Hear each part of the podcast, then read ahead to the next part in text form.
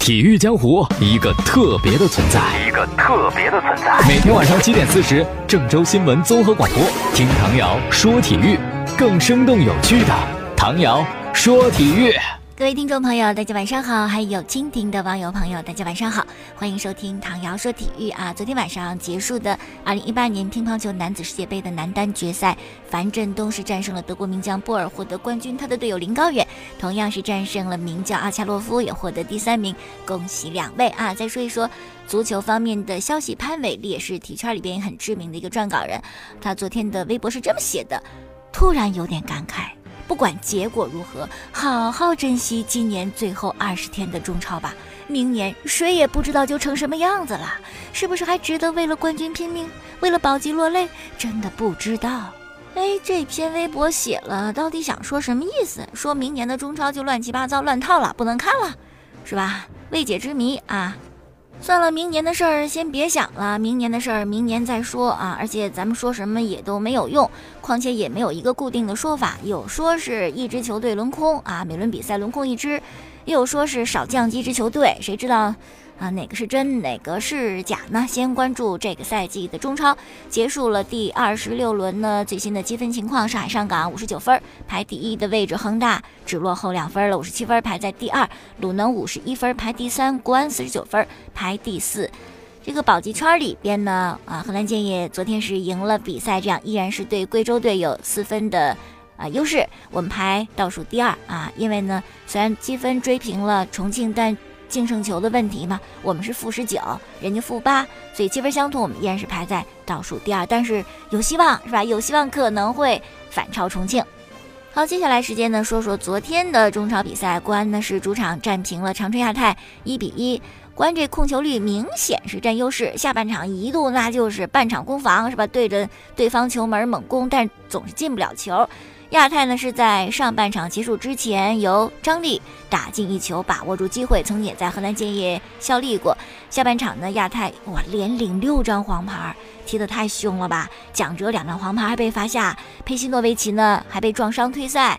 到了全场补时第七分钟的时候，王寿挺禁区内的手球被判定点球，崔里亚诺操刀主罚命中，帮着北京国安追平了比分。哎呀，补时七分钟，比当年补时六分钟对我们的时候还要再长一点，是吧？补时七分钟才有点球追平，所以这个平局对于国安来讲不容易啊，也非常的幸运。那么下一轮呢，河南建业在主场对阵北京国安。那北京国安呢，现在是排在第四的位置啊，比排第三的鲁能差了两分儿。如果想更稳妥的赢得进亚冠的资格，有这个名额的话，北京国安还得想着往前再进一个名次，是吧？这才保险嘛。所以说，下场比赛、下轮比赛，河南建业也不好踢啊。好，再说昨天晚上另外一场，苏宁在主场对阵上海上港。第十一分钟，王申超禁区内的疑似手球，裁判没吹。第十七分钟的埃尔克森近距离的头球顶偏了。第三十七分钟，严俊凌特别精彩的扑救，打出了特谢拉的威胁头球。第四十分钟，吕文君接吴磊的助攻，头球破门。但是 VAR 审核之后呢，说，哎，吴磊你越位在先，这球不算。半场两队零比零。下半场，埃哈迈多夫和吴磊都获得破门的机会，但都没有得手，最终还是零比零，两队踢平。上港没赢，是吧？隔着电视屏幕，恒大都笑疯了，只落后两分了，反超指日可待，八连冠指日可待呀！说上港昨天对苏宁比赛确实是比较困难啊，人员严重的不齐整。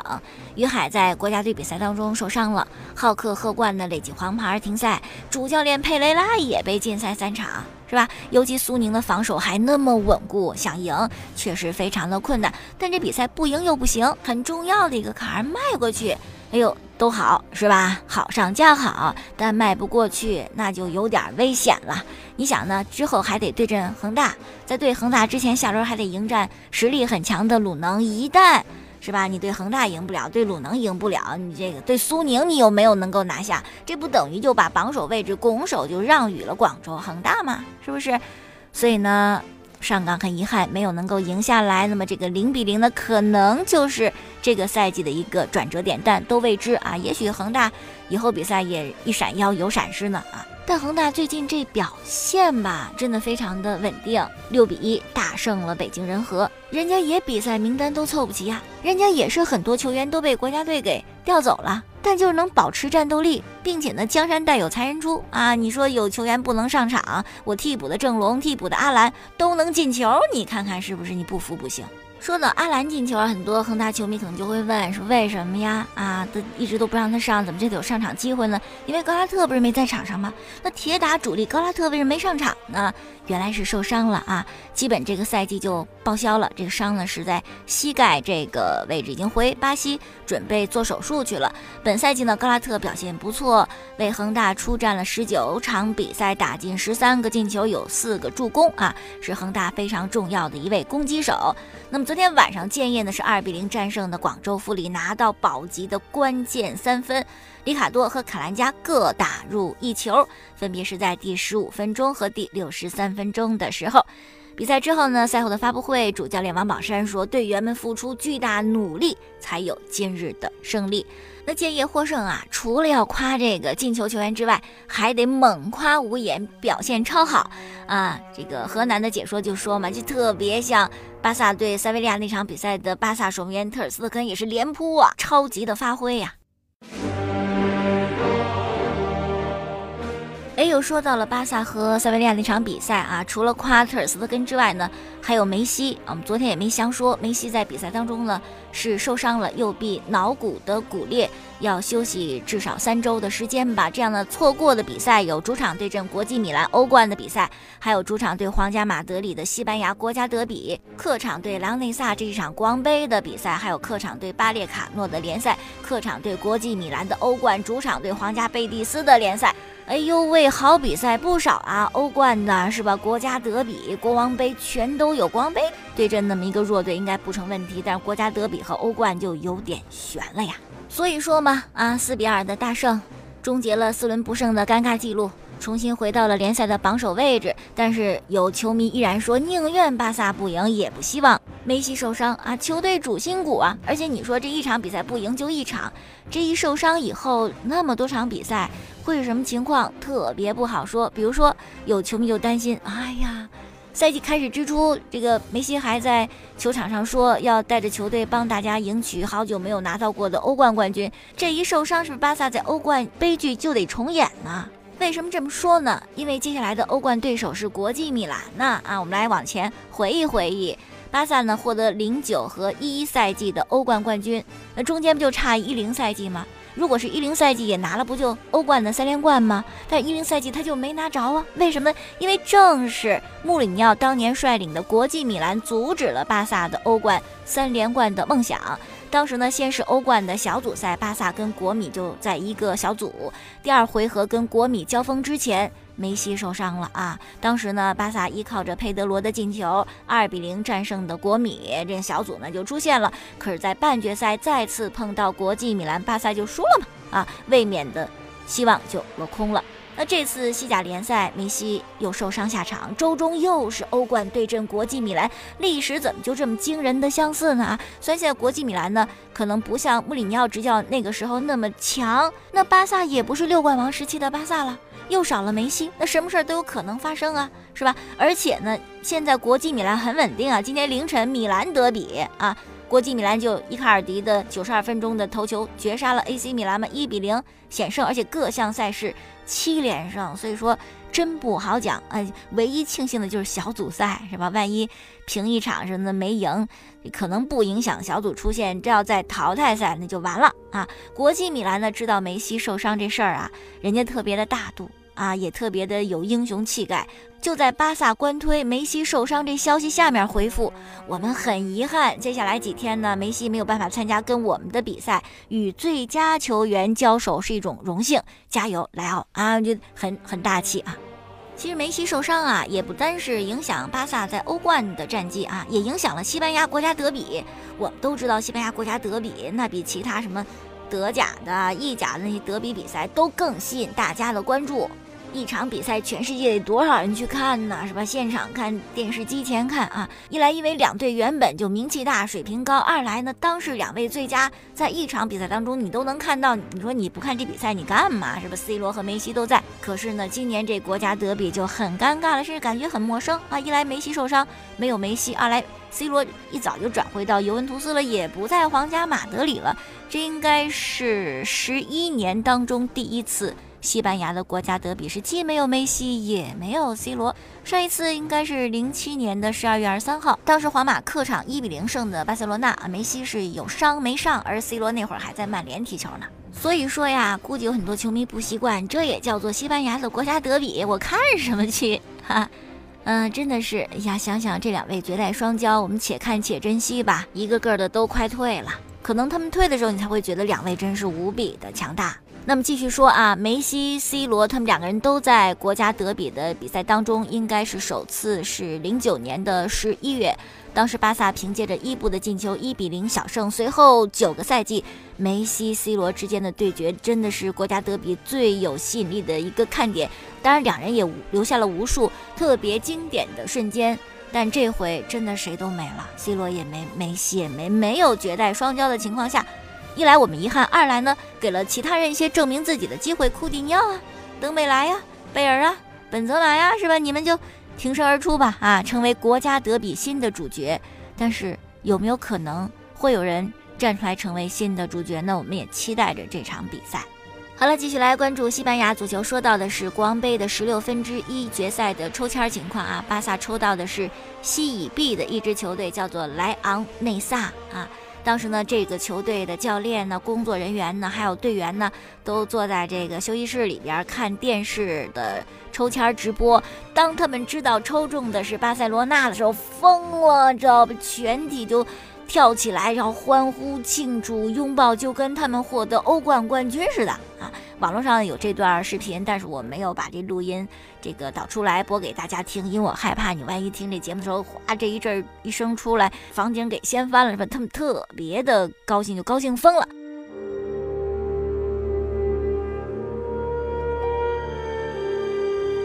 这小球队抽到一这么强大的对手，肯定得输。为什么还这么高兴啊？而且还不只是拉内萨，所有十六分之一比赛抽签抽到巴萨的那个弱小球队都开心的不得了，是吧？到底是怎么回事呢？我们来给大家说一说。首先，先先说明一点，就是欧冠十六分之一比赛抽签呢，这种弱的球队必须要抽西甲排名靠前的球队。或者说是参加本赛季欧冠的球队，这是一个硬性规定，就是为了照顾参加欧战的球队啊，不管是欧冠还是欧联杯，为了使他们能够踢得更好，保障小组出线，所以呢，国王杯的对手就是弱的啊，所以这是第一点，你肯定得抽强队。第二点就是抽到巴塞罗那，对这个小球队来讲，那是天上掉的一个巨大馅饼，意味着来钱。本来他那国王杯比赛。自个球迷可能都不怎么去看，电视也不会转播，谁转播莱昂内萨，谁知道你是谁呀？但抽到巴塞罗那可就不一样了。首先，现场卖门票，是不是？巴萨做客的时候，估计球场爆满啊，门票收入这个百分之百。然后就是电视转播的这个费用，这分一大笔钱。像这样的西乙 B 的小球队，分这笔电视转播费就够养活他们一个赛季了。所以。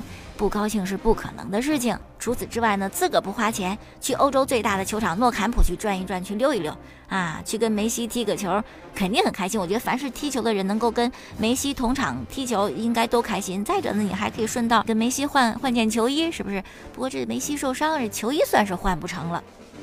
好，再说说皇家马德里啊，最近情况也不怎么好，遭遇了三连败，目前排名的是西甲的第七位，这欧冠都踢不了，就只能踢欧联杯了。据说输球以后呢，皇马主席弗洛伦蒂诺跟主教练洛佩特吉在更衣室有一个短暂的交流，没有说让他下课的事儿啊，还是选择支持，选择相信你。这周中。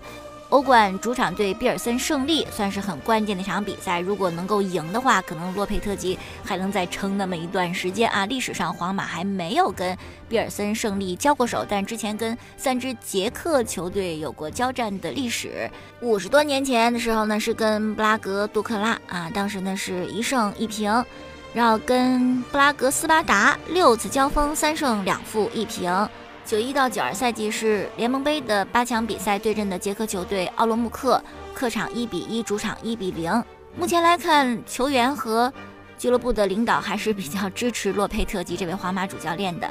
但是他也必须要意识到一点，就没什么机会再让他去浪费了。你再输个几场比赛，估计皇马耐心就没有了。因为有一些媒体就报道嘛，说是已经开始寻找他的替代者，比如说曾经在皇马踢球的副队长金朗古蒂，就是皇马心中一个比较啊称心如意的人选。最后说到的是 NBA 湖人和火箭那场比赛哈，比赛呢不见得特别好看，但场上打得很热闹嘛。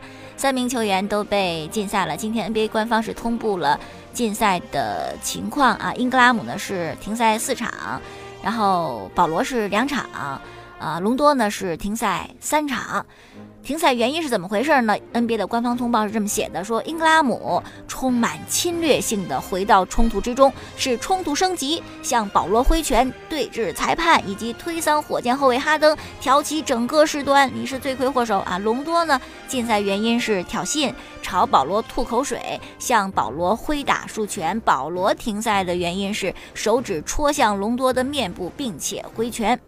当时我记得双方各执一词，是吧？保罗说你冲我吐口水了，隆多说没有。火箭说不怕你不承认，我们有视频啊，这个视频就提供给了联盟。然后看了之后呢，发现哎，隆多你确实是向保罗吐口水了。隆多接受联盟调查时是这么说的：“嗯，保罗先拿他的手指戳我的脸，还划伤了我的右眼的下眼睑，我才挥拳还击。同时呢，我当时还戴着护齿的牙套，吐口水是受到影响的。哎呀，隆多，你这么说的话，其实也就等于承认你吐口水了嘛？不管你受不受影响，有没有吐到，是吧？你毕竟是吐了。那么三个人当中的英格拉姆是被停赛四场，这是一二年四月份慈世平肘击哈登之后。” NBA 对赛场内的事件最严重的一次禁赛的处罚，当时慈世平更多是被禁赛了七场，那是一二年的四月二十五号，无意当中慈世平真的是无意的这个用胳膊肘打到了哈登，而且导致哈登脑震荡，啊，被罚的是是是挺严重的后果，但真的是一个意外那样，不是故意的。那如果说到禁赛场次呢，是英格拉姆最多，但说到这个损失啊，就保罗最多了。保罗贵呀，是吧？工资厉害，两场工资六十多万呢。隆多是二十三万美元啊，英格拉姆是二十万美元。这事儿出来以后呢，网上立刻爆出一张照片，就当年英格拉姆还是小孩子的时候跟保罗的合照。那会儿他是保罗的迷弟，是吧？特别崇拜，赶紧合影。结果从迷弟到敌人到对手，这改变就是一瞬间呐。那今天勇士比赛之前呢，有记者就问了勇士的主教练科尔说：“你对这事儿怎么看呢？”哇，科尔太有情商，太有智商了。科尔说：“啊，他们的冲突我看见了，但是我没有看法啊。”教练答得漂亮。不过，即使科尔不愿意说，还是有人愿意谈谈自己的观点和感受的。就是曾经执教过两个人的道格·里弗斯，他就说了这两位昔日的弟子，说这俩人呢其实挺像的啊，非常非常聪明，当然也非常的固执，也很有竞争性。我没想到他们俩会打起来，因为他们身上百分之九十的品质都是好的品质嘛。他们还有一个共同点，就是都希望自己被大家认为是最好的控卫，因为都想当最好的，所以他们彼此之间是没有好感的啊。